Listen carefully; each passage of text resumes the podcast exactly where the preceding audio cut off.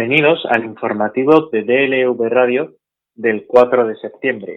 Hoy, con el rey huido en Emiratos Árabes y en la misma semana que un diario suizo ha revelado nuevos detalles sobre la investigación judicial que se desarrolla en un tribunal de Ginebra, el grupo parlamentario confederal Podemos ha presentado este viernes por escrito a la mesa del Congreso una proposición no de ley para, tal y como se le añala artículo 193 del reglamento, el Pleno debata si el Centro de Investigaciones Sociológicas debe recuperar en sus encuestas preguntas específicas sobre la monarquía española. En la exposición de los motivos citados en el escrito presentado por su grupo parlamentario, al que ha tenido acceso el diario público, Podemos recuerda que el CIS es un organismo autónomo cuya finalidad es contribuir al conocimiento científico de la sociedad española básicamente a través de la realización de encuestas periódicas. La formación morada también recuerda que el CIS lleva más de cinco años sin formular específicamente por la monarquía. La última vez fue en abril de 2015. Desde esa fecha, el CIS dejó de realizar encuestas sobre el papel del rey y sobre la percepción de la corona por parte de la sociedad española. Nunca había ocurrido algo así antes, señala el escrito presentado por Podemos. En el escrito también se recoge que aquella última vez que se preguntó a los ciudadanos por la monarquía, la institución obtuvo una valoración de 4,34 sobre 10, que fue, no obstante, mejor que la del año anterior, que se saldó con una nota de 7,30, de 3,72.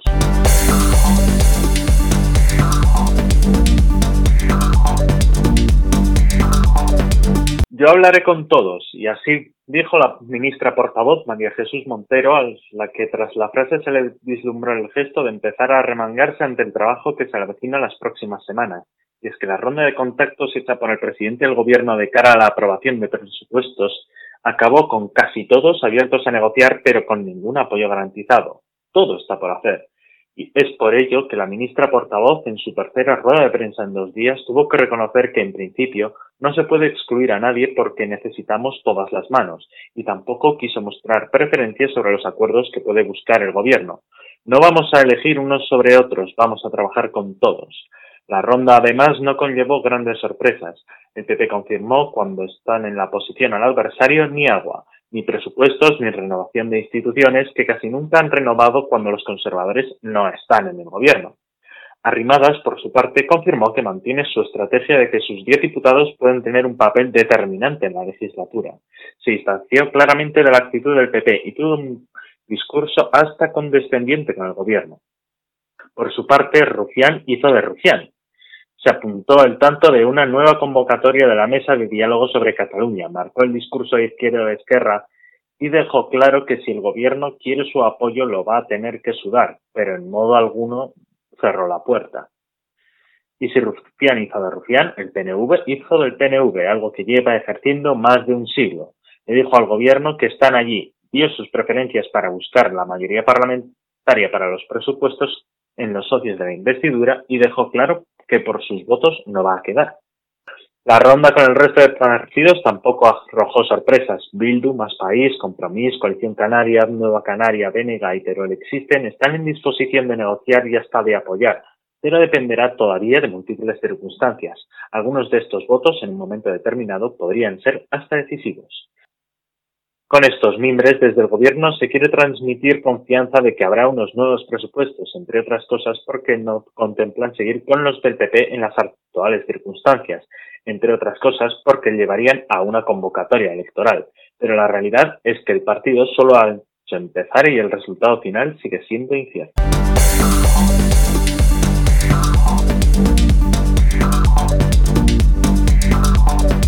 En mayo de 2019 se abría la pieza separada 17 Iberdrola Win de la causa Tandem o caso Villarejo tras localizarse entre la documentación incautada al comisario un informe confeccionado por este de diciembre de 2011 titulado Proyecto Win. Consistía en un perfil patrimonial de un empresario por el que Villarejo cobra 25.000 euros masiva en aquel momento y 70.000 euros cuatro años más tarde, cuando se le recontrata por el mismo proyecto y entregando prácticamente lo mismo.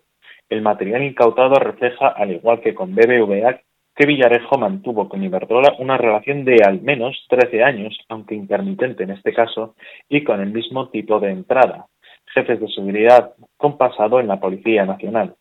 Villarejo elaboró multitud de informes, notas informativas y anexos a informes relacionados con Iberdrola que fue archivando y copiando en sucesivos pendrives y discos duros externos bajo carpetas etiquetadas primero como Iber y luego como AS de Antonio Asenjo, ex jefe de seguridad de la compañía eléctrica. Entre su documentación figuran informes y audios que tienen del presidente de ACS y el Real Madrid, Florentino Pérez, de protagonista. El directivo aprovecha esos hallazgos para marcar distancia con el comisario y posicionarse como un perjudicado más en su declaración al tiempo que sus medios afines destacan las conversaciones grabadas con el consejero de APS Manuel Delgado Solís como un intento de la eléctrica para infiltrarse y obtener información desde dentro acerca de los planes de ACS para asaltar el Consejo de Administración de Iberdrola. Fuentes cercanas a la eléctrica creen que fue una iniciativa de Villarejo, ni solicitada ni pagada, y no descartan que fuesen grabaciones orquestadas con las que ofrecer información engañosa. En la documentación física e informática incautada al comisario subsegundo Rafael Redondo, muchos documentos producidos por el comisario ponen foco en actividades de Florentino Pérez, sus directivos y sus participadas. La mayoría está fechada en 2009, año del intento de entrada de ACS en el Consejo de Iberdrola. Por estos posibles encargos de la compañía eléctrica, Pérez es preguntado el 14 de noviembre de 2019 en el juzgado, después de que durante el mismo día llegase el juez y los fiscales un oficio informando del hallazgo de informes de Villarejo que le mencionan.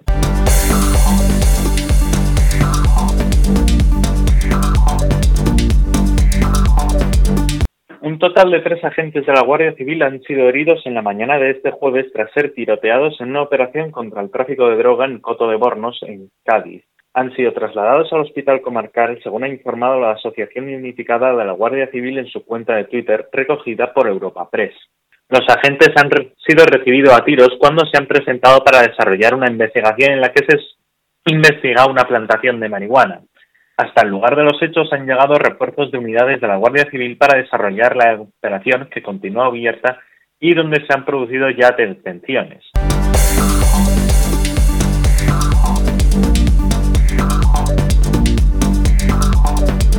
Consternación, decepción y muchísima tristeza. Poco más expresaron los compañeros de los tres mozos de escuadra de la comisaría Santa Comodoma de Farners que ayer fueron detenidos por la División de Asuntos Internos, la policía que investiga a los funcionarios del cuerpo. Los tres, un cabo y dos agentes, están acusados de trabajar a sueldo para un traficante. Por dinero cometieron todo tipo de tropelías, presuntamente, consultar información confidencial para favorecer los intereses del traficante, hacer la vista gorda con sus plantaciones de marihuana y permitir sus negocios e incluso robar plantas de marihuana intervenidas que se almacenaban en el almacén de la comisaría para que el socio del que cobraban la vendiera después. En ocasiones estaban al frente del control del almacén en el que depositaban las plantas de marihuana, por eso no les costaba falsificar atestados y hacer que lo que se llevaban ya había sido destruido. Los tres arrestados, que ayer durmieron en las celdas del área de custodia de las dependencias del SCORS, viven en Santa Comuna de Farners. Los tres eran muy conocidos entre sus compañeros, especialmente el cabo, que tiene en su haber una larga trayectoria en investigación en el área de investigación criminal de la región de Girona, donde llegó a trabajar en la lucha contra el tráfico de drogas. A los actuales compañeros de la comisaría de Santa Coloma, ajenos a la presunta actividad delictiva de los detenidos, les tenían completamente engañados, indicó un mando. La investigación comenzó el pasado enero a partir de una información que llegó directamente a asuntos internos de fuentes ajenas a la comisaría en la que trabajaba.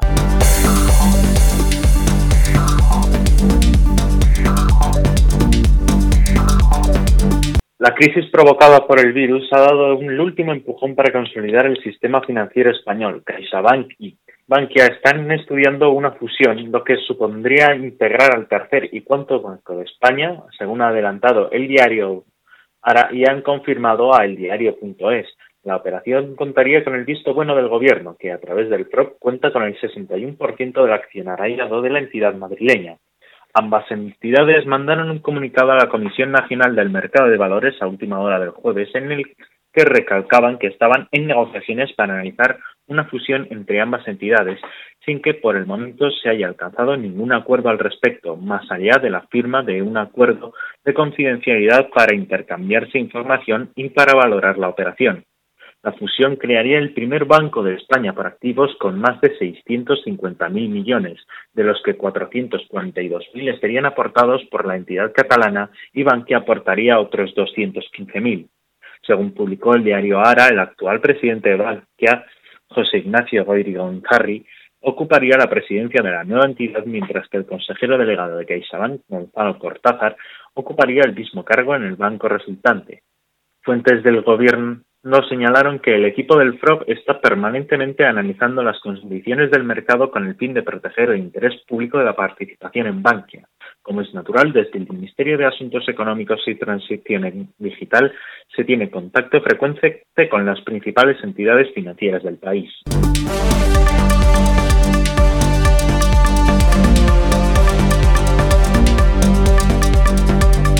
Hoy en Deportes, en nuestro repaso diario a la Tour de Francia, en esta séptima etapa, el holandés Van Aert ha ganado su segunda etapa en esta edición de 2020, mientras que el británico Yates mantiene el maillot amarillo.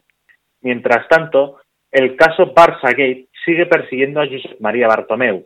El diario El Mundo ha desvelado las conclusiones de la investigación de los Mossos de Escuadra que dieron traslado al juzgado de instrucción número 13 de Barcelona en mayo. Fueron estas pesquisas las que hicieron que se buscase documentación incriminatoria en las oficinas del Camp Nou durante el verano, con las que apoyar las informaciones reflejadas en los medios de comunicación y las denuncias presentadas por otros. Según estos datos, han determinado que se cometieron delitos económicos constitutivos de corrupción.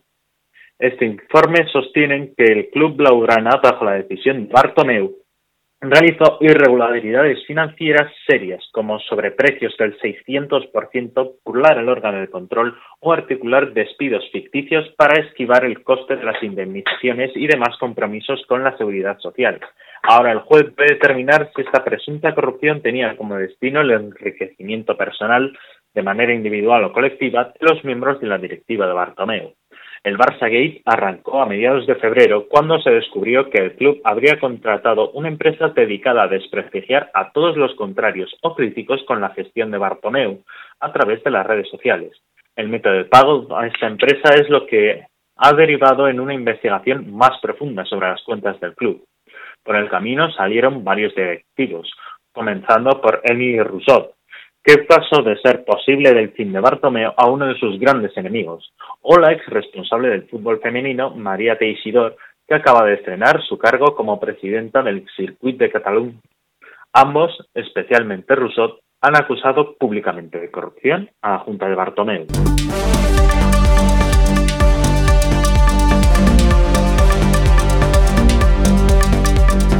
Y hoy en la predicción meteorológica en el nordeste de Galicia y en el Cantábrico se esperan cielos nubosos cubiertos con lluvias que se irán extendiendo de oeste a este, menos probables y más débiles y dispersas en País Vasco.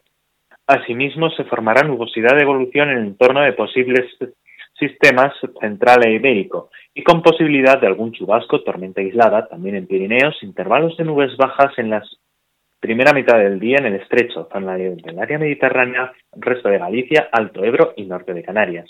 Predomino de cielos despejados en el resto del país. En general, temperaturas máximas con pocos cambios en Cataluña, la mitad sur de la península y los dos archipiélagos y en descenso en el resto. Notable en el noreste de Galicia y el área cantábrica. Viento de levante en Cádiz y en torno de Alborán y de componente norte en buena parte del tercio norte peninsular y Canarias fuerte en el estrecho y el extremo oeste de Galicia y predominio de viento flojo en el resto. Y así terminamos el informativo diario de DLV Radio del 4 de septiembre. Les esperamos a la vuelta del fin de semana.